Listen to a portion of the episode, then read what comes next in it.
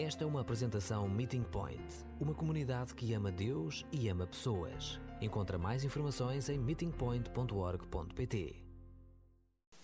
É tão bom podermos estar em família presencialmente, porque as últimas vezes que convosco estive foi mesmo online e por isso, assim, a primeira palavra é mesmo de abraço fraterno para quem está aqui não presencialmente, está conosco, mas nos acompanha a partir de casa. E, obviamente, também lembrando-nos daqueles que, ah, na ausência forçada, querendo muito estar de uma maneira ou outra, não conseguem. E também é esses que nós queremos, que nós queremos ver, por impossibilidade física, emocional, psíquica. Ah, queremos então lembrar também, na ausência, estes com quem caminhamos. Antes mesmo de iniciar, permitam-me que uh, faça uma correção a mim mesmo. O texto que hoje nós vamos uh, acompanhar encontra-se precisamente naquele capítulo e naqueles versos, mas no Evangelho segundo Mateus. Eu, ao enviar o alinhamento para o André, então dei-me conta ao caminhar para aqui que alguma coisa não estaria bem, fui ver as minhas notas, as minhas notas estão de facto corretas, não o alinhamento que enviei para o André. E isto é ser família também. Então, peço que desde já possamos abrir a Escritura em Mateus, no capítulo 12, dos versos 46 a 50, mas eu daqui a pouco então já irei retomar a importância deste trecho. Amigos, é mesmo difícil nos tempos que correm ficar sem rede falo daqueles que estamos habituados a gravitar em torno da importância de nos mantermos conectados no plano digital. Parece que nos causa um calafrio quando nos damos conta que estamos sem sinal, estamos sem rede. Parece que é extremamente importante inculcaram-nos esta ideia de estar sempre conectado, de estar sempre ligado. Então, à web, à rede, mas é importante como o nosso, é interessante como o nosso cérebro associa de imediato esta questão das redes à conexão digital. Mas é uma falácia, porque é bom que assumamos que a nossa alma ela uh, se aperceba da importância nevrálgica, não tanto das ligações uh, tecnológicas, mas das ligações familiares. E isto é uma inversão no plano do nosso raciocínio, na forma como nós estamos habituados ultimamente a pensar. É que, por mais que achemos que não, nós podemos sobreviver sem Wi-Fi. Nós podemos sobreviver sem comunicar por esta via. Mas nós capitulamos, nós na verdade vamos nos abaixo na ausência de um ombro amigo. O que todos nós precisamos é de lembrar, mais uma vez, o lema deste ano, enquanto comunidade, que é a frase de Jesus: Sem mim, Jonatas, tu não podes fazer nada. Sem o meu ombro, amigo, sem o meu auxílio, sem aquilo que há pouco nós afirmávamos, nós queremos passar às outras gerações as promessas. E as promessas de que, se nós formos até, até Ele, por mais oprimidos e cansados que nos sintamos, nós experimentaremos alívio porque Ele foi adiante para parar-nos lugar. São estas promessas que queremos recuperar. É sem o seu ombro amigo que nós não podemos navegar. Nós podemos muito bem viver, então, sem Wi-Fi. Temos todos, todos sem exceção, uma necessidade extrema de pertencer, pelo que tendemos a baralhar o valor das verdadeiras redes sociais. Quando nós falamos de redes sociais, de determinado tipo de gerações para baixo, nós associamos imediatamente a um conjunto de páginas na internet, nós pensamos em sites, nós pensamos, seja em páginas do Instagram, seja eventualmente no Twitter, pensamos no TikTok, poucos já pensam no Facebook, mas o que é verdade é que as redes sociais quando olhamos para a Escritura, elas estão muito para lá disso. Muito para lá disso. A riqueza das redes sociais são, então, de índole fraterna. Então vamos lá abrir os olhos e, sobretudo, o coração para o perigo da teia tecnológica e olhar para a segurança das interações fraternais. É aí que nós podemos encontrar colo. É aí que nós podemos ser uns para os outros. Tão bom nós encontrarmos aqui diferentes faixas etárias, podermos acolher a importância então da Elvira para nós, mas podermos acolher e receber no colinho a Cleidine, tão bom ter-te connosco, então aí bem ladeada, bem juntinho da Nadine. Então, é esta importância, é isto que conta para nós, isto é o que vale mais. Então, quando nós olhamos para a Escritura, e peço-vos que, se ainda não abriram, possamos fazê-lo, por favor, garantam que à vossa frente, ou atrás de vós, ou ao vosso lado, todos temos acesso ao texto bíblico, está bem? Por favor, peço que garantam que os presentes têm acesso então à palavra. E queremos ler juntos em Mateus, no capítulo 12, versos 46 a 50. E acreditem, quando olhamos para a nossa ambiência familiar, nós como que nos encolhemos e pensamos: isto é uma tragédia, isto é um descalabro, isto é tão descompensado, isto, há tanta coisa para colocar em ordem. Sabem uma coisa? É por isso que todos precisamos tanto de Jesus. Porque o seu agregado familiar também tinha muitos desafios tantos desafios.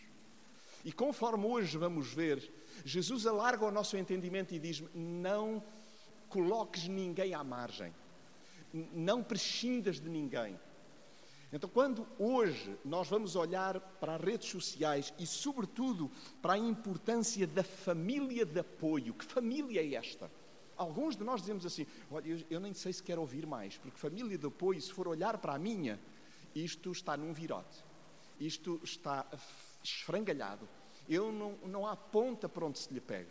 Pois bem, é em Jesus, que é a palavra em pessoa, que nós encontramos encorajamento. E por favor, vamos juntos deixar-nos tocar pelo Consolador, que é o Espírito Santo, que nos vai guiar para que nós possamos ouvir a voz de Jesus, que por sua vez nos encaminha para o amor gigantesco, extravagante do Pai. Lembram-se da passagem que hoje também escutamos de um Deus que é Pai e é também mãe, quando nos diz: Oh, qual é a mãe que abandona o seu filho? E se porventura o fizesse?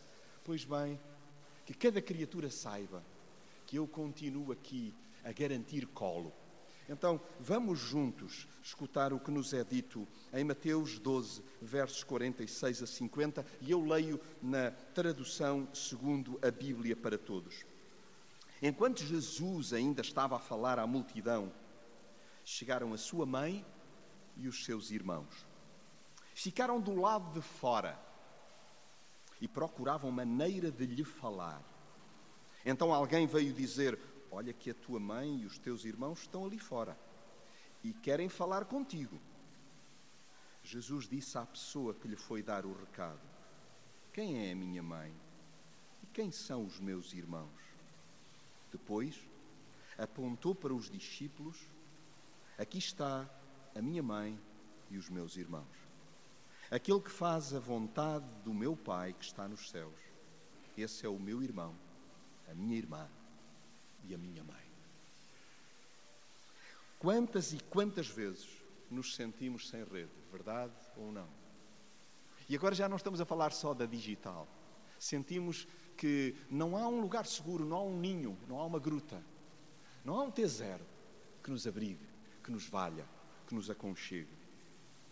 E a interrogação de nos sentirmos sem rede múltiplas vezes não se refere à ausência de sinal de internet, antes à constatação do desamparo experimentado em diferentes momentos da nossa caminhada. E até aqui, eu creio que sem muita dificuldade, todos nós, sem exceção, poderíamos dizer, naquele momento na minha infância, na adolescência, o mês passado, eu senti-me desamparado, eu senti-me sem rede, eu senti-me sem colo.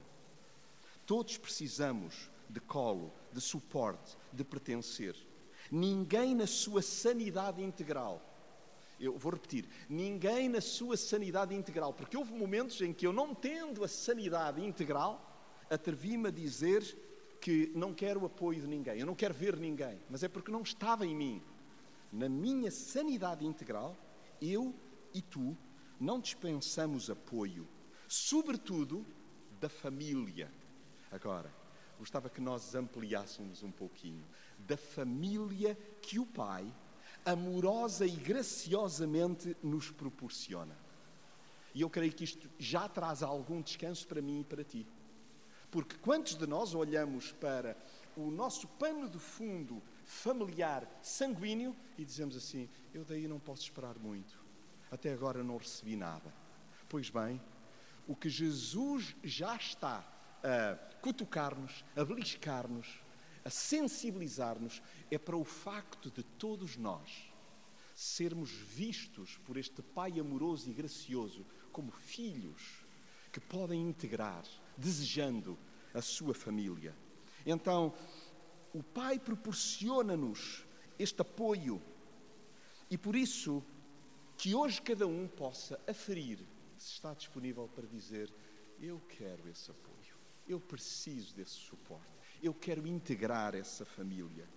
Agradeçamos-lhe então desde já o desmedido privilégio de integrar essa bendita rede fraterna. Então gostava de convosco refletir em alguns pedacinhos do texto que há pouco líamos. A palavra diz-nos que estava Jesus ainda a falar à multidão quando chegaram a sua mãe e os seus irmãos. Parece que Jesus, não que ele fosse indiferente para com os seus laços sanguíneos, mas há uma coisa que aprendemos já com Jesus: é que ele não era indiferente ao anónimo. Ele não era indiferente àqueles que nós hierarquicamente consideraríamos inferiores aos laços vigentes de Jesus com seus irmãos e com a sua mãe. Então, primeiro momento de aprendizagem para mim.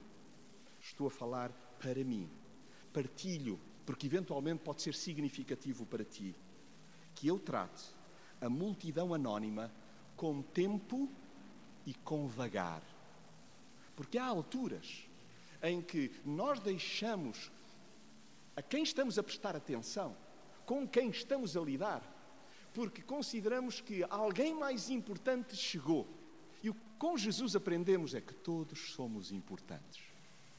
Olhem, que beleza seria, que mudança significativa aconteceria quem dera que nós nos pudéssemos ver uns aos outros amanhã, a ir ao supermercado, a ir ao autocarro, o modo como tratássemos a pessoa que está na caixa, que está a conduzir o autocarro, aqueles com quem vamos interagir, como sendo gente, como querendo dar-lhes a saber: eu vejo-te, eu acolho-te. Não é bom ser tratado assim? Eu gosto. Quem não gosta aqui de ser tratado nas palminhas? Pois bem, é assim que o Pai nos trata que nós possamos ser família de apoio uns para os outros. Eu vejo aqui, no modo como nos tratamos uns aos outros, nós só temos de transbordar esta extravagância que vivemos aqui, o modo como vibramos, o modo como nos preocupamos uns com os outros. Pois bem, nós só temos de ampliar, porque Jesus trata a multidão com respeito. Jesus trata a multidão com vagar. Parece que nós andamos com medo de andar devagar. Jesus convida-nos a baixar ritmo e a sermos mais pacientes, a sermos mais demorados. Conforme cantávamos hoje, Débora e Bruno, tão precioso momento que nos facilitaram, onde é importante que cada um possa dar-se conta: sim, eu anseio escutar, eu quero ver. E há coisas que não tenho ouvido, e há pessoas que eu não tenho visto. Então, quando olhamos para a família de Jesus, também percebemos as nossas contradições e percebemos o modo, quantas vezes, desvirtuado como concebemos os relacionamentos na esfera familiar no plano sanguíneo. A mãe e os irmãos chegam. E o que é que eles pensam? Eles pensam que a atenção lhes vai ser dada toda por inteiro. Eu remeto-vos só para duas referências bíblicas. Uma encontra-se em Marcos 3:21 e outra encontra-se em João 7:5. Nestes dois trechos, estes mesmos intervenientes os que eram de Jesus, os que eram a família sanguínea de Jesus, comportam-se comportam de uma maneira um pouco estranha, que todos nós já vivenciamos, nos quais até todos nós já fomos agentes, que é acharmos que um familiar nosso não está no seu pleno juízo, não está a agir bem. A mãe e os irmãos de Jesus disseram a dada altura, ele passou-se dos carretos. De facto, ele não está bem já no seu plano juízo. E nós temos de ir lá e temos de resgatá-lo. A palavra é de tal forma forte que nos é dito que os irmãos não acreditavam, não queriam, não tinham a disposição para seguir Jesus. Consideravam-no um lunático. Então, vejam, quantas vezes isto serve para que eu caia em mim e me aperceba?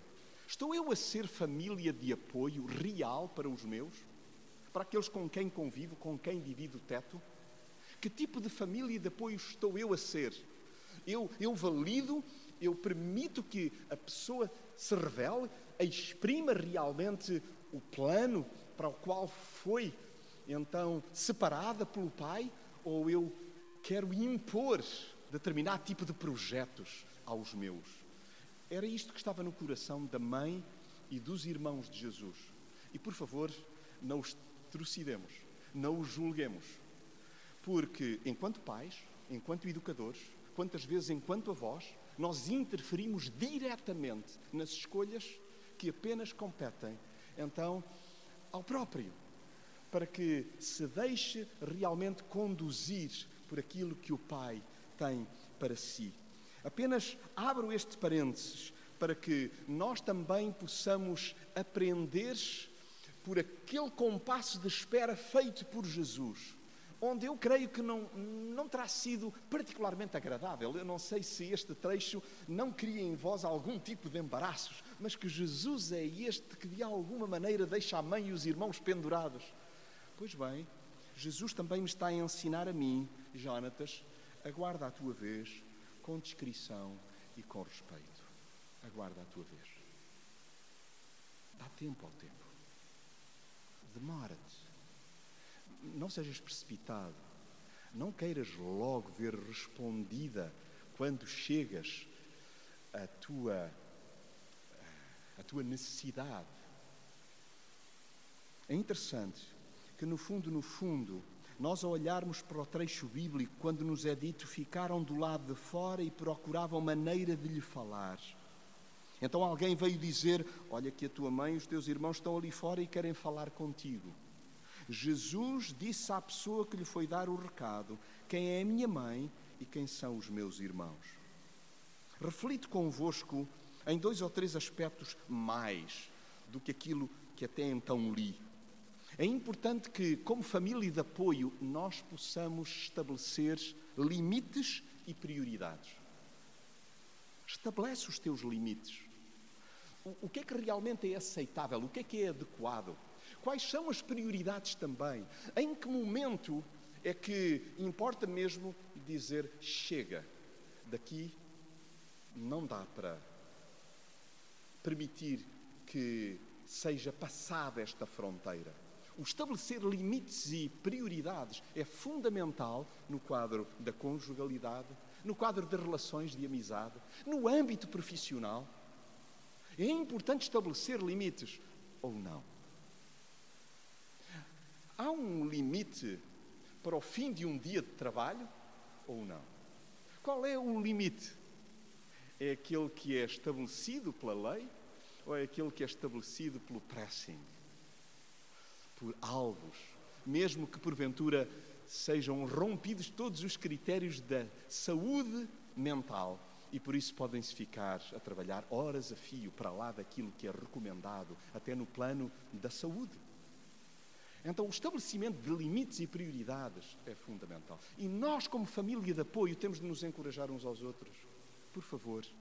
Tão importante, dizendo Jonatas, estás a ceder, estás a passar tempo em demasia. E claro, há quem seja penalizado. Então, por favor, que nós possamos olhar uns para os outros, de filhos para pais, de pais para filhos, que nós possamos cuidar daqueles que têm limitações no plano, então motores, e possamos realmente garantir que tempo é dado para que também aqueles que estão impossibilitados fisicamente de se locomover tenham tempo.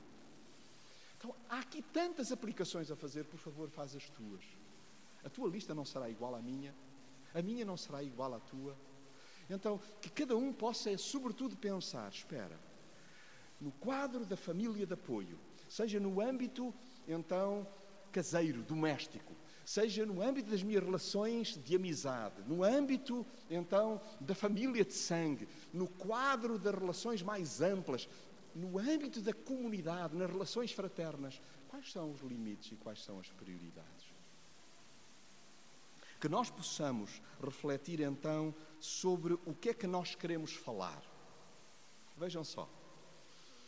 Maria e os irmãos de Jesus queriam falar. Eles chegaram para ser ouvidos, eles chegaram para comunicar alguma coisa. Eles chegaram, quanto mais não seja, para ser recebidos. E alguém vai dizer a Jesus: Olha, está lá fora a tua mãe e os teus irmãos. Portanto, pelos vistos havia uma multidão, mas eles estavam do lado de fora. Eu não sei se do recinto, não sei que tipo de reunião seria aquela, mas era muita gente. E eles colocaram-se à margem. No fundo, com eles também aprendemos esta questão que já vimos de limites, de prioridades. Mas sabem, é importante também nós próprios darmos-nos conta, pensarmos, sentirmos e escolhermos o que é que eu tenho para falar.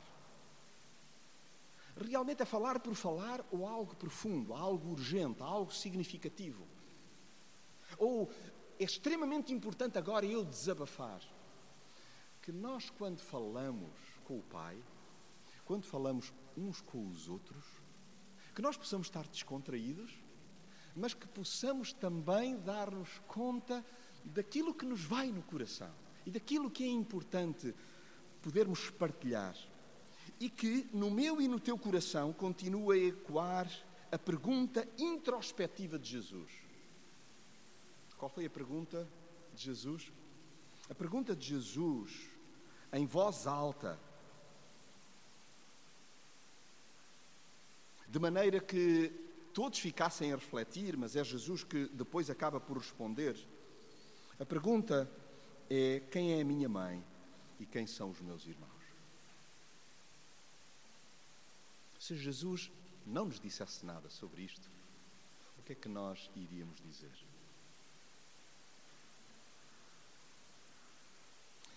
Que nós possamos deixar ecoar esta pergunta: Jesus, quem é que verdadeiramente é a tua família?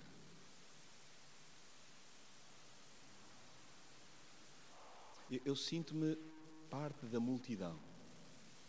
Tu vês-me como próximo a ti, eu sou um dos teus, tu separas tempo para mim, tu importas-te comigo. E Jesus responde de uma forma muito clara, para todos aqui sem exceção: Sim, importo. Jesus dirigiu-se então a quem lhe havia colocado aquela hum, situação de a mãe e dos irmãos estarem lá fora à espera de Jesus, querendo falar com ele, respondendo-lhes, apontando para os discípulos: Aqui está a minha mãe e os meus irmãos. Aquele que faz a vontade de meu Pai que está nos céus, esse é o meu irmão, a minha irmã e a minha mãe. Que nós possamos olhar em redor e assinalar, e indicar e apontar cada irmão. Ele apontou para os discípulos, pessoas que tinham a disposição de seguir as recomendações de Jesus. Lembram-se de Jesus ter dito, a dada altura, que vós sois meus amigos se fizerdes o que eu vos mando. E, e, e Jesus manda, entre outras coisas, amarmos os nossos inimigos, orar por eles não respondermos com um tabefe a quem nos deu. Jesus diz: Sim, Jonatas, tu és parte da minha família quando tens disposição para vir atrás de mim, para me seguir. Eu sou aquele ombro amigo que tu não podes dispensar. Eu sou a tua família, eu sou a tua rede de apoio, de suporte. Então, que nós possamos olhar em redor e apontar para outros que, na verdade, já estão no caminho já estão na senda, já estão na peugada de Jesus. Eu não sei quem são amigos que vós considerais importante ouvir, escutar, ler, pensar junto. Ultimamente tenho partilhado o quão significativo tem sido para mim acompanhar a jornada de um amigo que tive o privilégio de poder passar algumas horas durante dois, três dias, aqui bem pertinho, há uns poucos anos atrás. Agora ele está com 99, já não viaja. Mas escreve cartas no hospital onde está, seu nome James Houston. E semana a semana vai partilhando as suas descobertas. De quem percebe que tem de nascer de novo todos os dias. Todos os dias há um desafio. Então, que nós possamos olhar para amigos que reconhecem a sua fraqueza, a sua vulnerabilidade e percebem que todos os dias há desafios gigantescos para enfrentar. Então, que nós nos possamos amparar uns aos outros. É por isso que, enquanto comunidade, validamos mesmo a importância de grupos de partilha e suporte. É por isso que é mesmo necessário caminharmos juntos. É por isso que temos tempo para orarmos juntos, tempo para escutarmos a palavra juntos. E olhem, mesmo quando acontece online, mesmo quando acontece na rede digital, sobretudo nós sentimos que somos uma rede fraterna, que somos família do Pai. E essa é a importância de nós alargarmos então esta mesma rede. Duas últimas ideias. É importante nós validarmos os relacionamentos fraternais. Jesus valida, estes são então minha mãe e meus irmãos.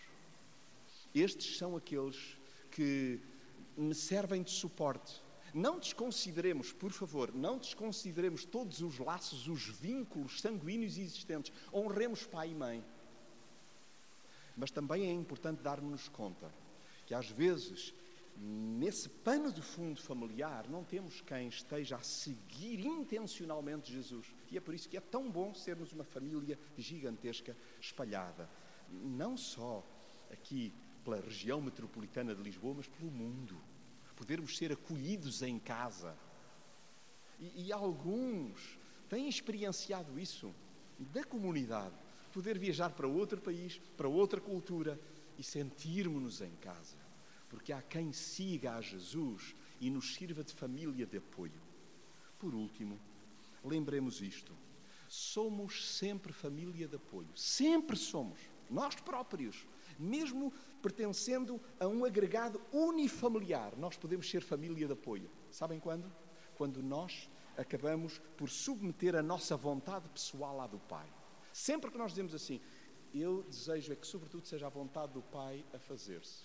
Eu não sei como é que eu tenho maneira de apoiar este casal, estes amigos, este menino, esta família, mas eu vou submeter o meu orçamento, eu vou submeter o meu tempo, eu vou submeter as minhas prioridades àquilo que o Pai me está a dizer para fazer. Ajuda, filho.